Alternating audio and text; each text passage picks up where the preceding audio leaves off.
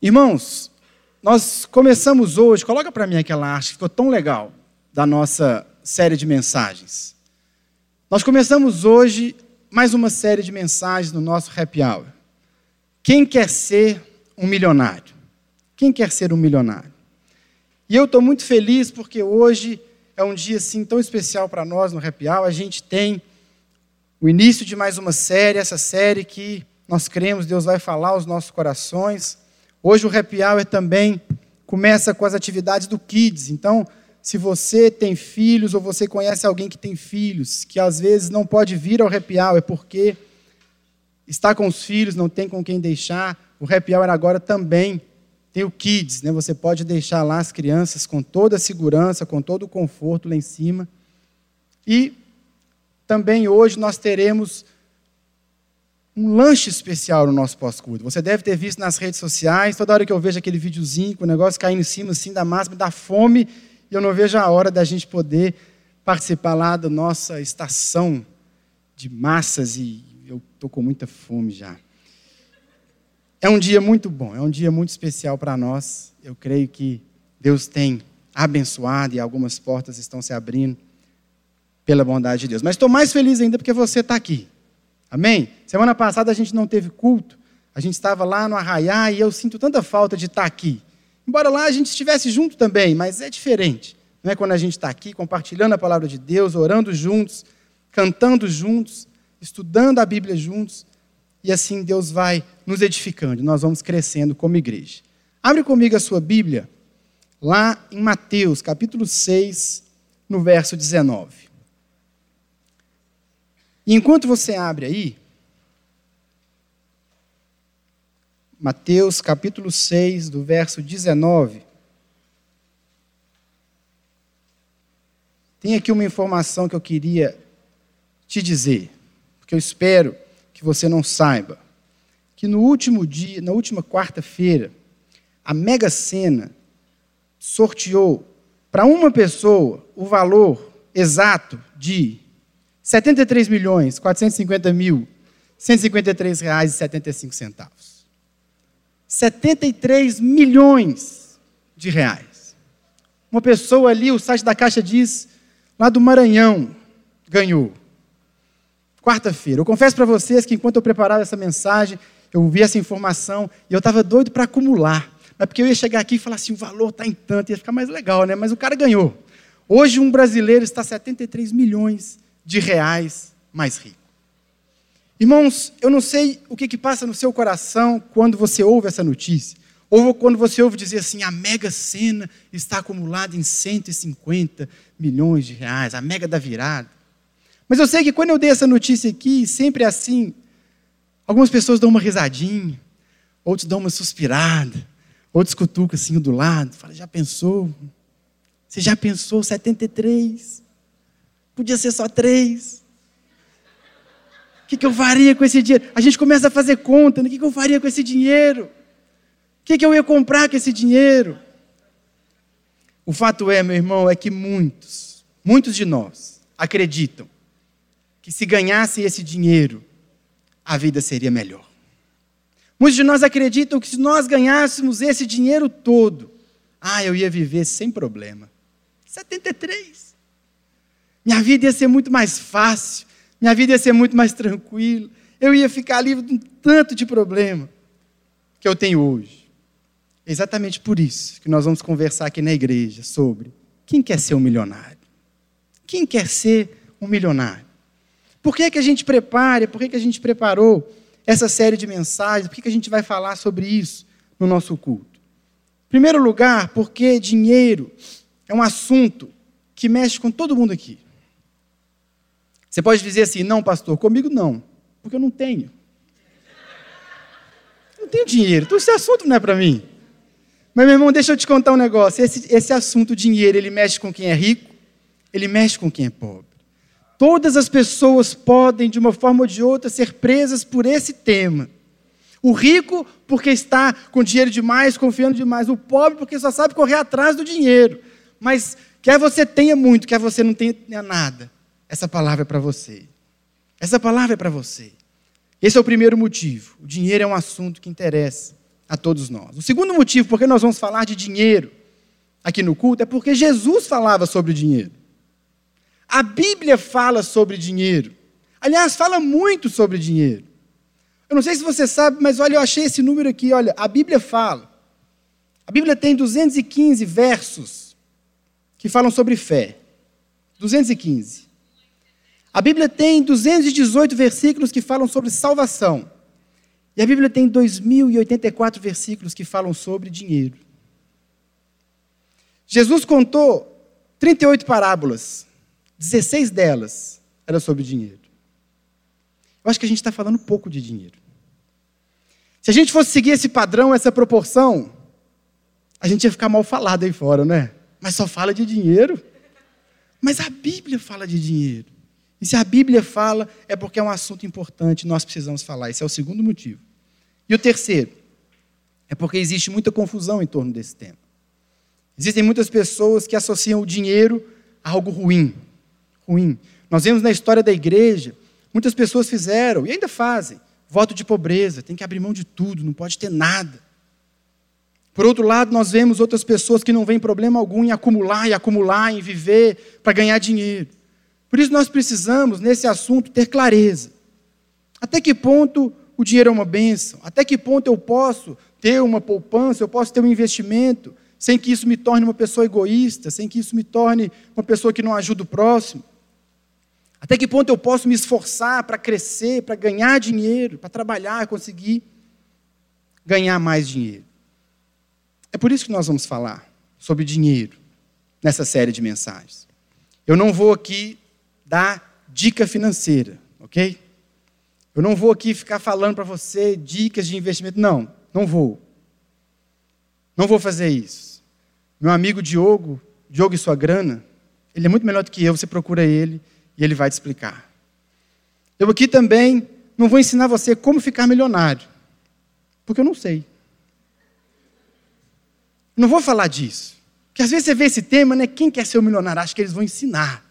Então eu vou lá para eu aprender. Vai que eu descubro alguma coisa, né? Eu também não vou dar dinheiro aqui, porque às vezes você pensou isso também. Olha, lá na Lagoa Mineirão, acho que o assunto lá é dinheiro. Vão lá, vai que sai alguma coisa. Não, não vou. E eu também não vou te pedir dinheiro. Não vou, pode ficar tranquilo. Porque as pessoas acham que quando a igreja fala de dinheiro é para pedir, não é verdade? Mas eu não vou pedir seu dinheiro. Aliás, no final, eu vou te pedir algo, mas pode ficar sossegado, que não vai ser o seu dinheiro. Nós vamos examinar hoje e ao longo dessa série o que a Bíblia fala sobre dinheiro. Por isso eu queria ler com você o texto que você já abriu aí, que está lá em Mateus, capítulo 6, o verso 19. Diz assim a palavra de Deus em Mateus, capítulo 6, verso 19, nós vamos até o 24 diz assim: Não acumulem para vocês tesouros na terra, onde a traça e a ferrugem destroem, e onde os ladrões arrombam e furtam. Mas acumulem para vocês tesouros nos céus, onde a traça e a ferrugem não destroem, e onde os ladrões não arrombam nem furtam. Pois onde estiver o seu tesouro, aí também estará o seu coração. Os olhos são a candeia do corpo. Se os seus olhos forem bons, todo o seu corpo será cheio de luz. Mas se os seus olhos forem maus, todo o seu corpo será cheio de trevas. Portanto, se a luz que está dentro de você são trevas, que tremendas trevas são. Verso 24: Ninguém pode servir a dois senhores, pois odiará um e amará o outro, ou se dedicará a um e desprezará o outro.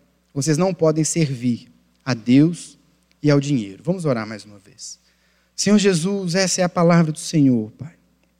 A palavra do Senhor é que nos transforma, é a palavra do Senhor que nos muda, a palavra do Senhor que pode alcançar o mais fundo do nosso coração e nos fazer sair daqui pessoas diferentes. Mas para isso, ó Deus, nós precisamos totalmente que o Teu Espírito Santo se mova nesse lugar. Pai, que nesse assunto tão delicado, ó Deus, que seja o Senhor a ministrar o meu coração e o coração de cada um dos meus irmãos. Que a gente saia daqui, Deus, vendo o dinheiro, olhando para o dinheiro, da maneira que o Senhor vê Trabalha, ó Deus, o nosso caráter, trabalha o nosso coração. Fala conosco nessa noite, é o que nós te pedimos, em nome de Jesus. Amém.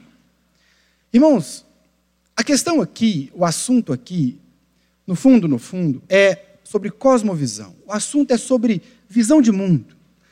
Quando nós falamos sobre dinheiro, a gente precisa entender um pouco disso, é a maneira que nós vemos o mundo. É isso que é o importante nessa mensagem. O apóstolo Paulo nos diz num texto, todos nós conhecemos, ele diz: transformem-se pela renovação da sua mente. Transforme-se. Porque se você se transformar, se você renovar a sua mente, a sua maneira de pensar, aí sim você vai poder experimentar qual é a boa, perfeita e agradável vontade de Deus.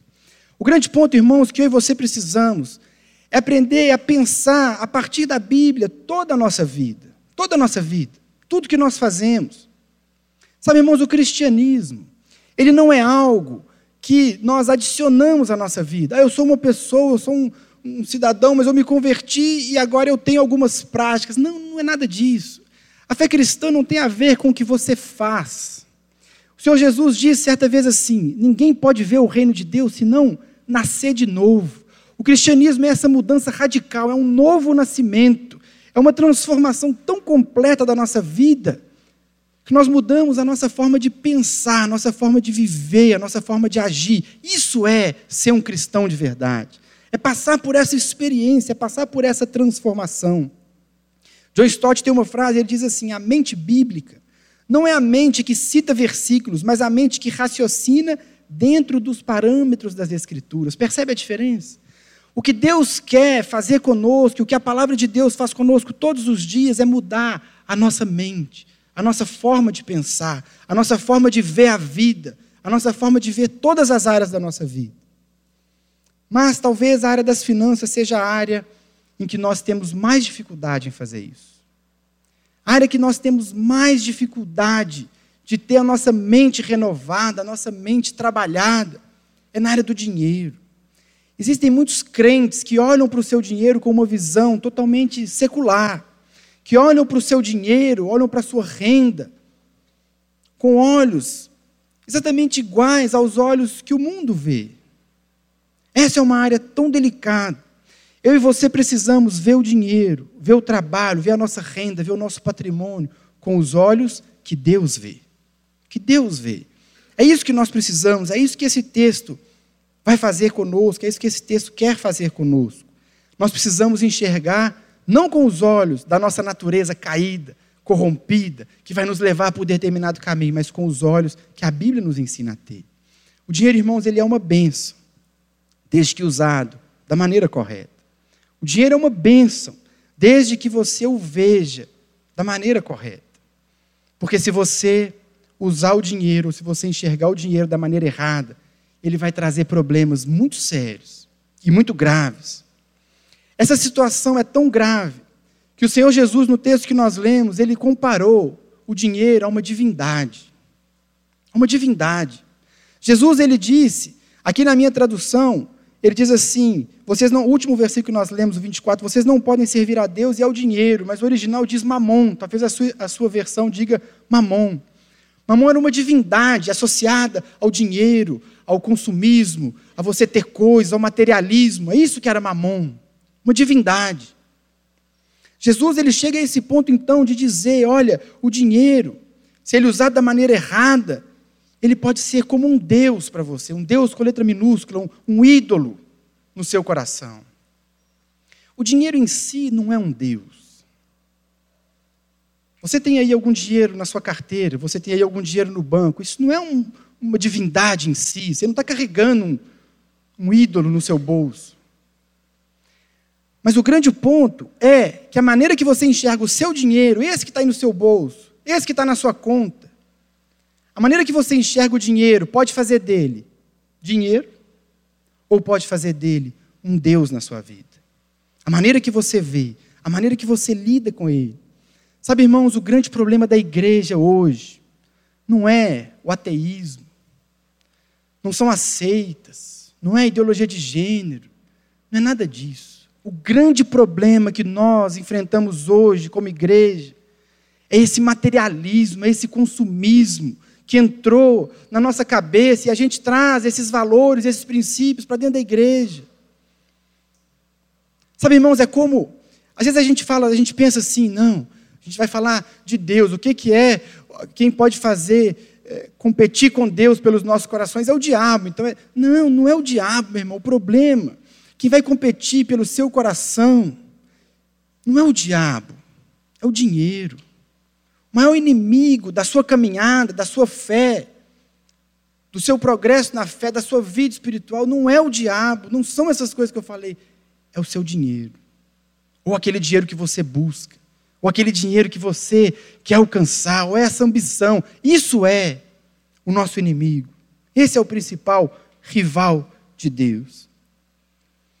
O dinheiro, então, como uma divindade, ele tem um poder, ele tem o poder de escravizar os seus seguidores. O dinheiro, se ele for visto, se ele for usado como uma divindade, e é disso que eu vou falar nessa mensagem, ele pode escravizar as pessoas. As pessoas matam e as pessoas morrem todos os dias por causa de dinheiro. Todos os dias. O dinheiro corrompe caráter. O dinheiro destrói relacionamentos, ele destrói amigos, ele destrói família. Ele destrói irmãos. Pessoas não conversam, pai com filho, irmão com irmão, por causa de dinheiro. Dinheiro é um poder, é disso que Jesus está falando. Ele tem uma força, ele tem um poder destruidor. O dinheiro tem o poder de fazer você colocar valor nas pessoas de acordo com aquilo que ela tem, não de acordo com aquilo que ela é. Percebe? Uma divindade, ele faz isso com os seus seguidores. O dinheiro também, por ele ter tanto poder, ele empodera as pessoas. Na nossa sociedade que é dominada pelo dinheiro, na nossa sociedade que é controlada pelo dinheiro, quem tem muito dinheiro tem mais poder. Tem mais poder. Nós estamos vendo aí o nosso país envolvido em graves escândalos de corrupção. Todos eles têm a ver com o quê? Com dinheiro. A pessoa vende um país, a pessoa vende o pobre, ela vende a vida do pobre, do miserável, porque ele quer mais dinheiro. Eu me lembro de ver o depoimento de um desses delatores aí, eu não lembro mais o nome dele. Ele tinha, tem milhões lá fora do país, milhões. E ele, e ele falava lá, fazendo o seu depoimento, ele dizia assim: chegou o um momento que eu não sabia o que fazer, porque eu não podia entrar com esse dinheiro aqui. O dinheiro ficava todo lá, mas eu queria mais. O dinheiro faz isso com as pessoas, o dinheiro empodera, o dinheiro oprime. O apóstolo Paulo também nos fala do dinheiro como um poder, ele diz assim, lá em Colossenses: assim, façam morrer tudo que pertence à natureza terrena de vocês: imoralidade sexual, impureza, paixão, desejos maus e a ganância, que é a idolatria. Olha o que o apóstolo Paulo está dizendo. Façam morrer todas essas coisas na sua vida, impureza, tudo isso. Inclusive a ganância, porque a ganância é idolatria, Paulo está nos dizendo. Idolatria. Tudo aquilo, irmãos, que ocupa o lugar de Deus na sua vida se torna um ídolo. O ídolo para você pode ser um relacionamento. Um ídolo para você pode ser o status, pode ser a fama, pode ser o dinheiro, pode ser o sexo, são tantas áreas. Aquilo se torna um ídolo. Mas o grande ponto da ganância, o grande ponto do dinheiro, é que ele tem também o poder de nos cegar. Diferente dos outros pecados, quem está envolvido ou quem está cometendo o pecado de ganância, ele tem dificuldade de enxergar que está cometendo esse pecado. Porque os outros pecados as pessoas sabem que estão cometendo. O Tim Keller, ele comentando sobre isso, ele, ele dá um exemplo engraçado, ele diz assim, quem está cometendo adultério sabe que está cometendo adultério. O cara não olha para o lado e diz, oh, não é minha esposa. Ele sabe. Ele já está sabendo. Mas quem comete a ganância, não. Quem comete a ganância está envolvido, ele não vê. Ele não percebe que está envolvido, ele não percebe que está pecando. Ele não sabe porque a ganância, ela cega. O dinheiro, ele cega. O dinheiro te impede de ver corretamente. É disso que Jesus está falando aqui no texto que nós lemos, nos versos 22 e 23. No primeiro momento, quando você lê o texto, pode parecer que o texto está fora de lugar, que Jesus mudou de assunto. Porque ele começa dizendo no verso 19: Não acumulem tesouros no céu, não, não, não acumulem tesouros na terra, acumulem tesouros no céu. Aí ele vem e fala do olho. Se o seu olho for bom, todo o seu corpo será bom, o olho é a candeia do corpo. Depois ele volta a falar de dinheiro. No primeiro momento, pode parecer que Jesus misturou os assuntos, mas não. O que Jesus está dizendo aqui, que ele está tratando especificamente do dinheiro, ele está dizendo: os seus olhos, sua maneira pela qual você enxerga o mundo. Se o seu olho for, se o seu olho for bom, a luz que está aqui vai ser absorvida por ele e você vai ver todas as coisas. Não é assim que funciona? Seu olho capta a luz, seu olho percebe a luz e você consegue ver. Mas Jesus está dizendo: mas se o seu olho não for bom, se o seu olho não funcionar corretamente, você não vai ver o que está em volta de você. Se o seu olho não funcionar corretamente, você não consegue ver, embora haja luz. Você está em trevas, e que grandes trevas são. É isso que ele está nos dizendo. Porque a ganância tem esse poder, ela te cega. Você está vendo aqui, aqui tem luz, mas se o seu olho for mal, se você é ganancioso, você está cego, você não enxerga, você distorce as coisas e você acaba vítima dessa situação. Por isso, se talvez Desde que eu comecei essa mensagem, você pensou assim: não, essa mensagem não é para mim. Não, esse aí não é um problema meu. Não, isso aqui não é. Pode ser, pode ser que essa mensagem seja para você. Porque quem está envolvido nesse pecado não vê, não percebe, não sabe que está envolvido nisso. Quando o assunto é ganância, a gente sempre se lembra do outro, né? Talvez você tenha pensado assim: ah, o fulano tinha que estar aqui. Sabe aquele parente seu que fica esbanjando? Aquele amigo que gosta de mostrar que comprou, que ganhou, que tem. Ah, se ele tivesse aqui, ele ia ser abençoado.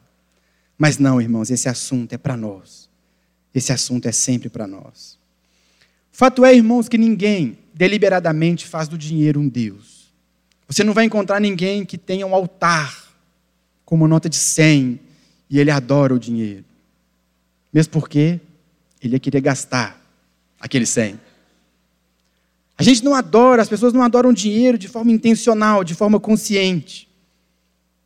Mas Jesus, o que ele está dizendo aqui, vamos ver de novo o verso 24, ele diz assim: Ninguém pode servir a dois senhores, pois odiará um e amará o outro. Não, pastor, está tranquilo. Agora eu tenho certeza, não é para mim. Porque eu não amo o dinheiro e odeio a Deus. Não. Eu amo a Deus, eu não tenho, eu não troco Deus pelo dinheiro. Mas Jesus fala assim para você: calma, eu vou te explicar. E ele continua assim: ou se dedicará a um e desprezará o outro. Irmãos, o que Jesus está dizendo aqui é que você adora, não de uma maneira intencional, mas aquele a quem você se dedica aquele que ocupa os seus pensamentos, aquele que ocupa a sua ambição, aquele que ocupa tudo que você faz, a quem você se dedica. Se você se dedicar a um, você vai desprezar o outro. Se você se dedicar a um, automaticamente você está desprezando o outro. É dessa adoração que Jesus está falando. Jesus não disse, entendam isso, Jesus não está dizendo aqui que Deus fica bravo com você se você estiver buscando muito dinheiro. Ah, Deus vai te abandonar. Se você ficar buscando dinheiro, Deus vai ficar com raiva de você e vai. Não é isso. O que Jesus está ensinando aqui, irmãos, é que são coisas incompatíveis. Ou a sua esperança está no dinheiro, ou a sua esperança está em Deus. Ou você confia no seu dinheiro, ou você confia em Deus. Não dá para fazer as duas coisas. É isso que Jesus está dizendo. Não é possível. Não é possível adorar a Deus e ao dinheiro. Você não consegue servir os dois. É disso que ele está falando. Não dá. Se você se dedicar a um, o outro vai ficar automaticamente desprezado. Eles são incompatíveis. Irmãos, quando o assunto é dinheiro, não existe opção apenas ou você ama a Deus e usa o dinheiro, ou você ama o dinheiro e usa a Deus. Um dos dois vai ocupar o primeiro lugar na sua vida. Mas como é que nós fazemos do dinheiro um Deus? Como é que eu sei se eu estou fazendo isso, se eu estou nesse pecado, se isso me alcançou? Irmãos, nós fazemos do dinheiro um Deus quando nós buscamos nele aquilo que só Deus pode nos dar. Nós fazemos do dinheiro um Deus quando nós vamos a Ele e queremos encontrar nele algumas coisas que só Jesus pode nos dar. Nesse momento nós fazemos do dinheiro um Deus. Nós fazemos do dinheiro um Deus quando nós buscamos, buscamos nele significado, quando nós buscamos nele valor, quando nós buscamos no dinheiro paz, tranquilidade, quando nós buscamos no dinheiro segurança e quando nós buscamos satisfação. Eu vou falar de cada um desses pontos. Em primeiro lugar, nós fazemos do dinheiro um Deus quando nós buscamos nele significado. Meus irmãos, quem acha que porque não tem dinheiro não é ninguém. Ah, porque se eu tivesse dinheiro, aí eu seria alguém respeitado, aí eu seria alguém valorizado. Ou se você é alguém que tem dinheiro e porque você tem dinheiro, você acha que aí sim você se encontrou, e isso dá sentido para a sua vida. Se esse é o meu sentimento, o dinheiro me escravizou. Se eu procuro no dinheiro significado para a minha vida, minha vida só faz sentido se eu tiver dinheiro. Eu não sou ninguém, por quê? Porque eu sou pobre, porque eu não tenho nada, então eu não sou ninguém. Se esse é o meu sentimento, o dinheiro me escravizou. Tem gente que pensa assim: ah, eu preciso, para ser alguém, morar em determinado lugar, usar determinada roupa, andar de determinado carro, frequentar determinado restaurante. Meus irmãos, se nós fizermos isso, nós estamos buscando no dinheiro significado. Significado. Se fizermos isso, o dinheiro nos alcançou. Nós fazemos do dinheiro um Deus quando nós buscamos nele valor. O meu valor e o do outro é determinado pela quantidade de dinheiro que ele tem. Existem pessoas que, quando encontram alguém economicamente inferior, se acha automaticamente superior a elas. Quando eu encontro alguém que tem menos dinheiro do que eu, é mais pobre do que eu, eu me considero melhor do que ela. Da mesma forma, quando eu encontro alguém mais rico do que eu, eu acho que aquela pessoa é melhor do que eu. Eu estou valorizando as pessoas pelo tanto de dinheiro que elas têm. Sabe, irmão, se entra alguém aqui agora, alguém muito rico, um grande empresário, um milionário, alguém que tem muito dinheiro, e nós tratamos essa pessoa com toda pompa, com todo cuidado, com toda atenção, somos tão agradáveis. Mas se entra aqui um dos nossos irmãos lá do Sumaré, uma pessoa humilde, uma pessoa mais pobre do que nós, e nós tratamos ela com descaso, o dinheiro nos escravizou. Nós estamos valorizando pessoas pelo dinheiro que elas têm. Existem pessoas que só se relacionam com quem tem o mesmo nível social, econômico. Despreza as outras pessoas. Na nossa sociedade, irmãos, as pessoas valem pela roupa que elas usam pelo relógio que elas têm, pelo celular que ela fala, pelo carro que ela anda. A pessoa que é escravizada pelo dinheiro e que valoriza as coisas pelo dinheiro, ela é escrava dessas coisas. Ela tem que ter o melhor celular. Por quê? Porque isso dá valor para ela. Isso torna a pessoa mais valiosa. Ela tem que andar com as melhores roupas, ela só pode andar com roupa de marca. Porque se ela anda com roupa de marca, ela é mais valiosa. O valor está no dinheiro. Já percebeu que na nossa sociedade às vezes parece que as marcas conversam? Às vezes a pessoa está num lugar, num restaurante, aí senta alguém do lado. Não dá a menor ideia para aquela pessoa, não dá nem papo. Aí de repente você bate o olho no relógio da pessoa e fala: Poxa, pessoa legal, pessoa interessante, usa um relógio. Olha a camisa dele é de marca. As marcas parecem que conversam. Irmãos, Entenda o que eu vou dizer aqui. Isso, é isso é algo que acontece muito com as mulheres, mais com as mulheres, mas acontece com os homens também. Às vezes você fala assim, entenda o que eu vou dizer. A pessoa fala assim: eu não vou. Você é convidado para ir numa festa de alguém, talvez, que tem uma condição econômica melhor.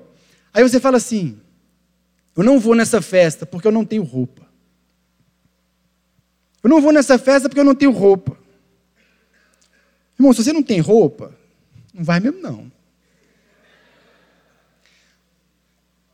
É claro, é claro que existem situações, por exemplo, existem lugares que você deve ir de terno. Se você não tem o terno, realmente não faz sentido você ir. Mas se você tem o terno e aquele é o seu, o que a gente faz, e o ponto que eu quero chamar a atenção aqui, é que às vezes a gente deixa de ir porque a minha roupa não é do nível das pessoas que vão estar lá. Aí eu pergunto: quem foi convidado? Foi você ou foi sua roupa? Porque as pessoas convidam, talvez seja roupa, talvez seja um encontro de roupas de marca. E aí a roupa diz para a outra assim: leva o seu dono. Como é que você vai? A roupa não consegue sozinha, então a roupa fala para outra: eu vou levar o meu dono. Percebe, irmãos, como que a gente acaba escravizado por essas coisas? Eu não vou porque eu não tenho roupa. O que, que é mais importante? Eu estar tá lá, foi eu, meu convite é para mim. O dinheiro não decide, irmãos, se nós vamos ou se não vamos. Quem é dominado pelo dinheiro, valoriza as pessoas pelo dinheiro, trata o pobre com desprezo e o rico com toda pompa, mas também com inveja. Porque o rico vale mais do que eu. Isso me incomoda. Se eu avalio as pessoas pelo dinheiro que elas têm, o rico me incomoda e eu tenho inveja dele. Meu irmão, se eu vivo essa situação, o dinheiro me dominou. Em terceiro lugar, nós fazemos do dinheiro um Deus. Quando nós buscamos nele a nossa paz. Ah, se eu ganhasse na mega. Aí você pensa, você ganhando na mega, você já pensa, a imagem que vem à cabeça é o quê? É você numa ilha paradisíaca, que você comprou, óbvio. Tomando uma aguinha de coco, paz, problema nenhum. Não é assim? Se nós buscamos a paz, meu irmão, se você, quando você pensa em muito dinheiro, quando você ouve uma notícia dessa que eu dei, a mega cena saiu em tal valor, quando você escuta isso, se nós escutamos isso e pensamos, eu teria paz se eu ganhasse, o dinheiro nos dominou. O dinheiro nos escravizou. A paz depende do dinheiro. Tem muita gente que se tem dívida, nem dorme à noite. Se não orou, dorme igual uma pedra. Tranquilo. Amanhã eu oro. Mas se tem problema nessa área, nem dó. Se nós colocamos a nossa paz no dinheiro, ele nos escravizou. Em quarto lugar, nós fazemos do dinheiro um Deus quando nós buscamos nele a nossa segurança. Irmão, se nós temos uma preocupação excessiva com o futuro, se nós estamos sempre inquietos, e se eu ficar doente, se eu for mandado embora, e se algo der errado, e se eu precisar de alguma coisa, o que vai acontecer? Eu preciso ter dinheiro. A solução que vem à sua cabeça é dinheiro. Se nós buscamos no dinheiro segurança para o nosso futuro, o dinheiro nos escravizou. Se nós achamos que o que vai nos tornar estável, ah, se eu ganhar na Mega Sena, ah, eu ia ficar seguro o resto da vida. Tem gente até que fala assim: eu nunca mais ia trabalhar. Misericórdia, irmão, trabalho é benção. Nós vamos falar disso daqui dois sábados. Você não pode ficar à toa. Olha o pensamento. Você tem que trabalhar, gerar renda, abençoar a vida das pessoas. Se nós buscamos a nossa segurança no dinheiro, ele nos escravizou. Em quinto lugar, se nós buscamos no dinheiro a nossa satisfação, nós fazemos do dinheiro um Deus. Existem pessoas que têm alegria em comprar, em adquirir. Não é assim? Ah, hoje eu estou tão triste, eu vou lá no shopping comprar umas coisas. Aí volta feliz. Feliz, eu comprei um monte de coisa que eu não precisava. A alegria está no dinheiro, a alegria está nas coisas, a alegria está naquilo que eu posso ter. São as pessoas que precisam ter sempre coisas novas. Eu preciso ter o melhor celular, eu preciso ter a melhor roupa, eu preciso ter o melhor, eu preciso comprar, eu preciso ter. É isso que dá alegria. É isso que dá alegria. A pessoa busca isso. A pessoa não pode ver nada novo que ela começa a coçar, não é assim? Está passando no shopping. Aí bate o olho na vitrine. Em cinco segundos, a pessoa vai do eu nem sabia que isso existia, pro a minha existência depende de eu ter esse produto. Não é assim? Eu preciso comprar, eu me alegro se eu compro, eu me alegro se eu adquiro.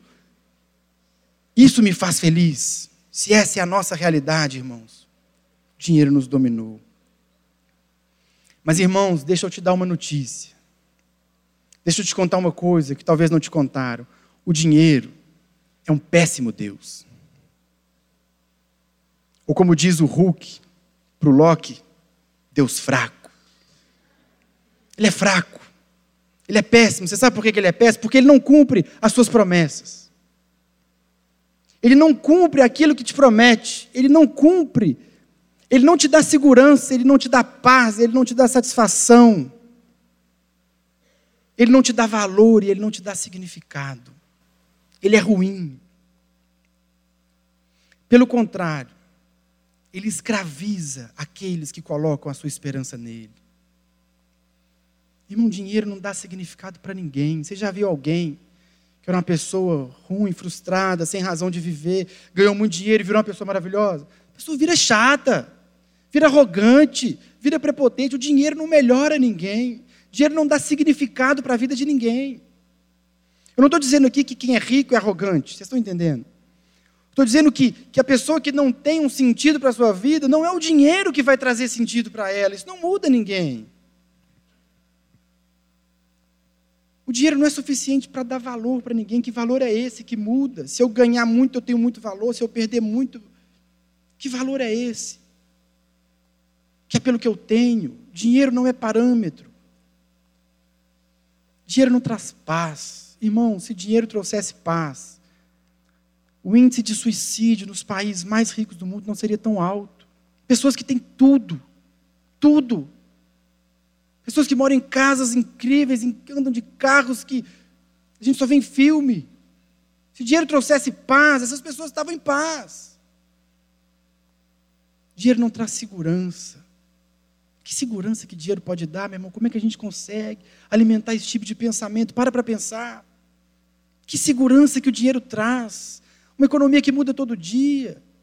Às vezes um problema na família, um problema, você precisa gastar tudo, você perde tudo uma tragédia natural, uma guerra, não sei, tantas pessoas, tantas histórias que a gente vê de pessoas que tinham tudo e da noite para o dia não tem mais nada. Que segurança que o dinheiro traz. E o dinheiro não pode trazer alegria para nós. No máximo é uma alegria momentânea. No máximo é aquela alegria. Igual droga, a pessoa usa droga, ela se sente, ela sente um, algo no momento, mas daqui a pouco ela precisa de mais. É isso que o dinheiro faz. Que alegria é essa? Alegria até um bem novo surgir.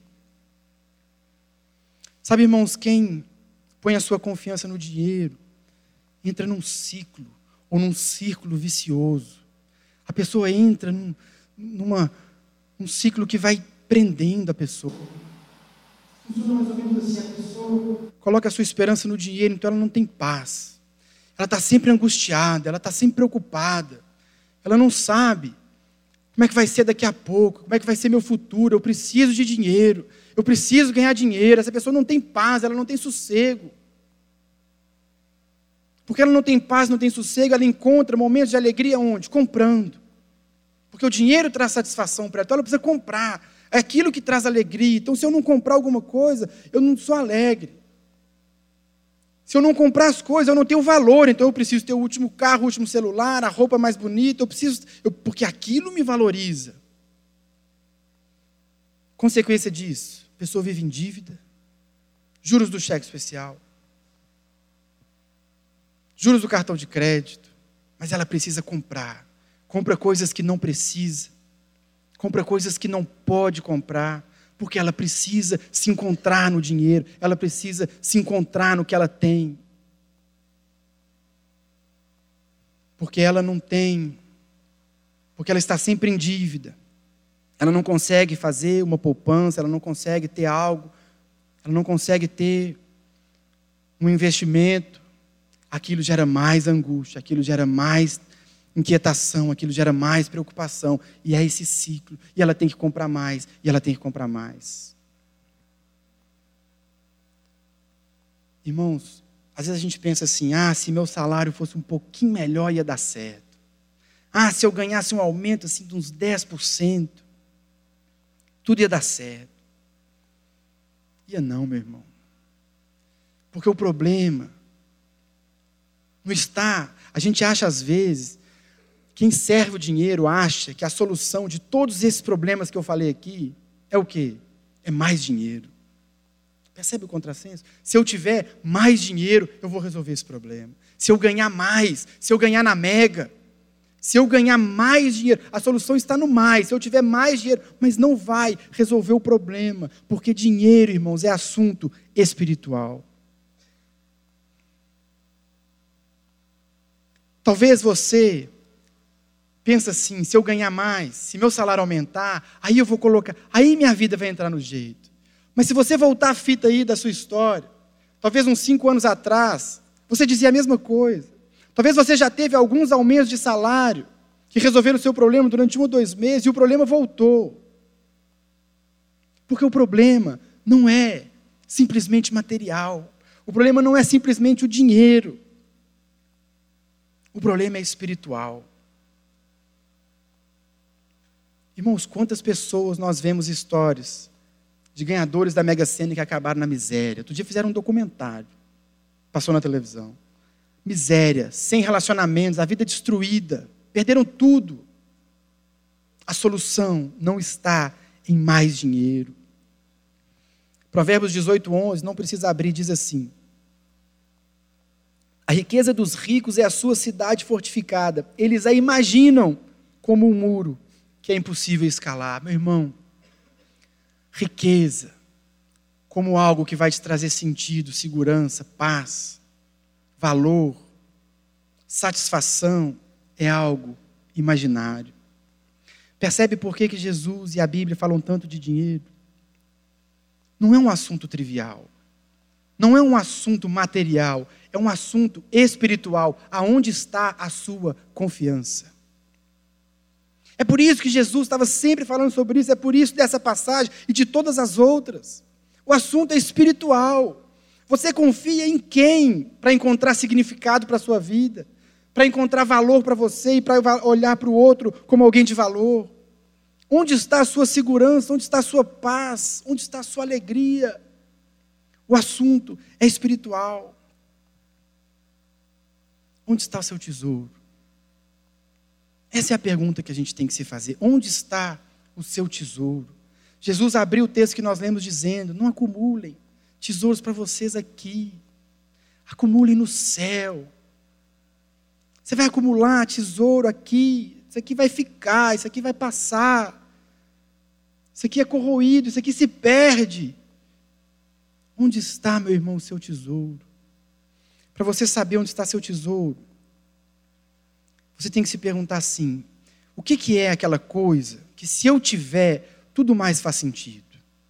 O que é que, se eu alcançar, tudo mais vai fazer sentido, toda a minha vida vai fazer sentido. O que é que eu, se eu encontrar, ou se eu alcançar esse ponto, aí minha vida, aquilo que eu morro para alcançar, aquilo que eu mato para alcançar, sabe, como o anel do Senhor dos Anéis, sabe? É o, é o my precious, né? é o meu precioso, eu preciso dele, ele me corrói, ele me consome, mas eu preciso dele, eu preciso daquilo, isso é o nosso tesouro. Onde está o seu tesouro? O que é que mexe com você a esse ponto? De você colocar sua confiança, isso vai me dar valor. Se eu tiver isso, eu sou digno. Se eu encontrar isso, aí sim eu sou alguém. Será que o seu valor, meu irmão, o seu tesouro está no dinheiro? O dinheiro não pode suprir o anseio da nossa alma. O dinheiro não traz resposta alguma para nenhuma das nossas ambições. O dinheiro não pode suprir nada disso que nós falamos aqui essa noite, mas Jesus pode. Jesus pode. Meu irmão, que o texto está nos dizendo, o que eu quero dizer para você nessa noite, o que eu quero te pedir nessa noite, se essa é a sua realidade, abra mão desse tesouro, meu irmão, faça de Jesus o seu tesouro porque Ele traz significado para a sua vida. Ele te dá valor de verdade, um valor que é eterno. Ele te dá. Ele pode te dar segurança. Ele pode te dar essa estabilidade. Ele pode te dar paz. Ele pode te dar uma alegria eterna, permanente. Só Jesus pode fazer isso. Sabe, irmãos, talvez você tenha se identificado com parte dessa mensagem, com alguns dos exemplos que eu dei, são poucos. Talvez você tenha se identificado com a mensagem toda. Talvez você seja uma pessoa que está lutando contra isso, lutando contra essa escravidão. Talvez você saiba de tudo isso que eu falei, o dinheiro não pode te prender, o dinheiro não pode te dominar, eu não quero ficar nesse ciclo, eu quero sair disso, mas você não está conseguindo.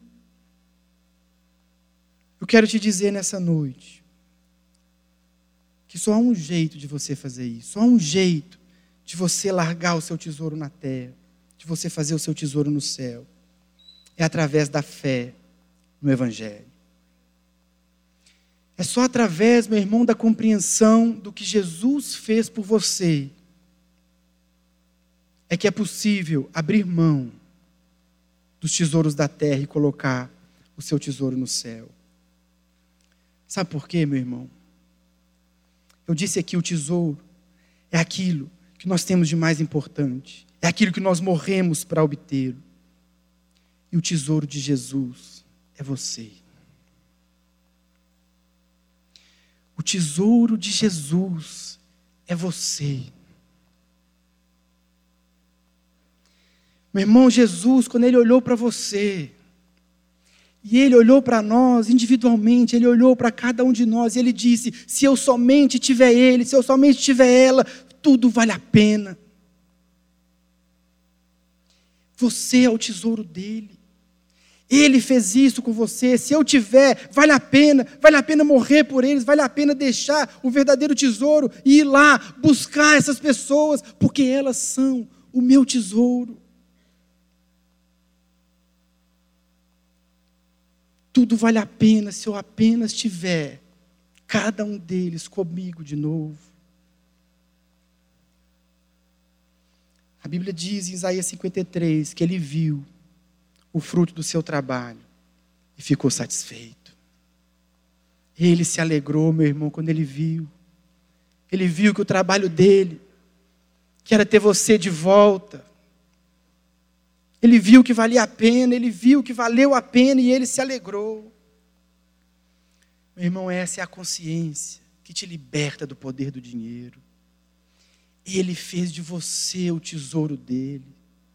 É por isso, é porque Ele fez de você o seu tesouro, é por isso que você tem significado, a sua vida faz sentido. Existe uma razão de viver, existe um propósito para viver, porque Ele morreu por você.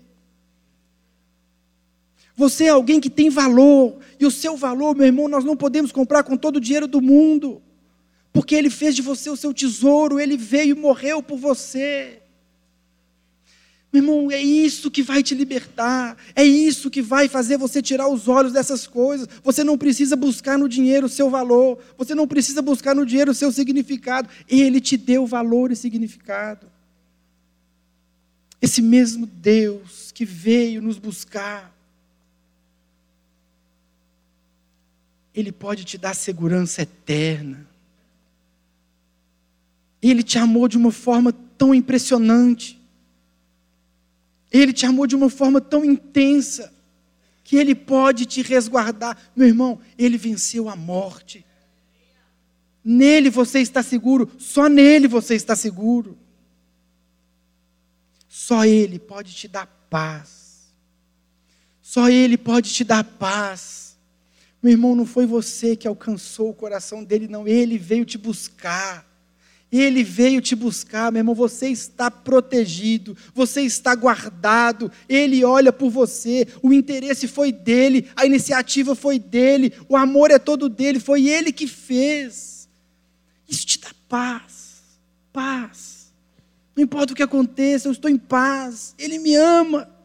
Eu estou reconciliado com ele porque ele fez de mim o seu tesouro. E é só essa mensagem, meu irmão, só o Evangelho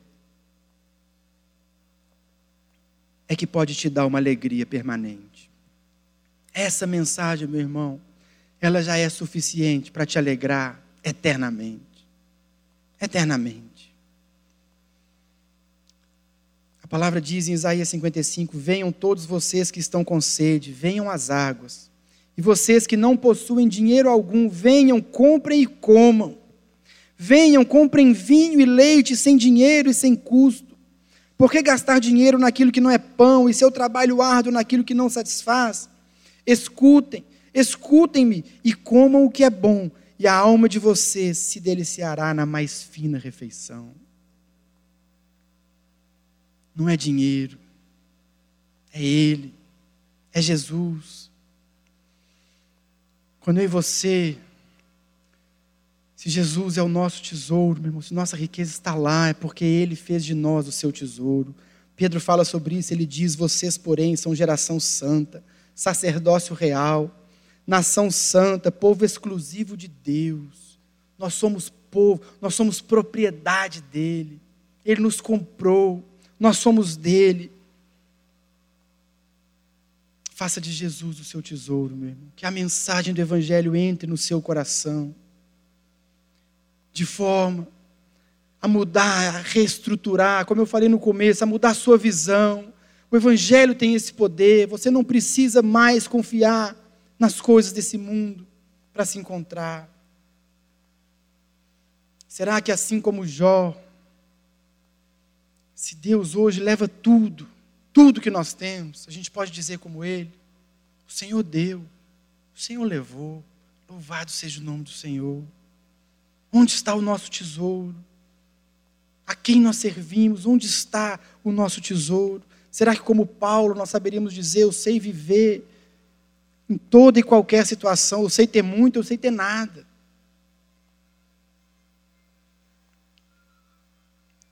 a compreensão do Evangelho não apenas te liberta do poder do dinheiro, mas te faz uma pessoa completa, te faz uma pessoa segura, te faz uma pessoa que vive em paz, te faz uma pessoa alegre e te faz uma pessoa que vive em generosidade.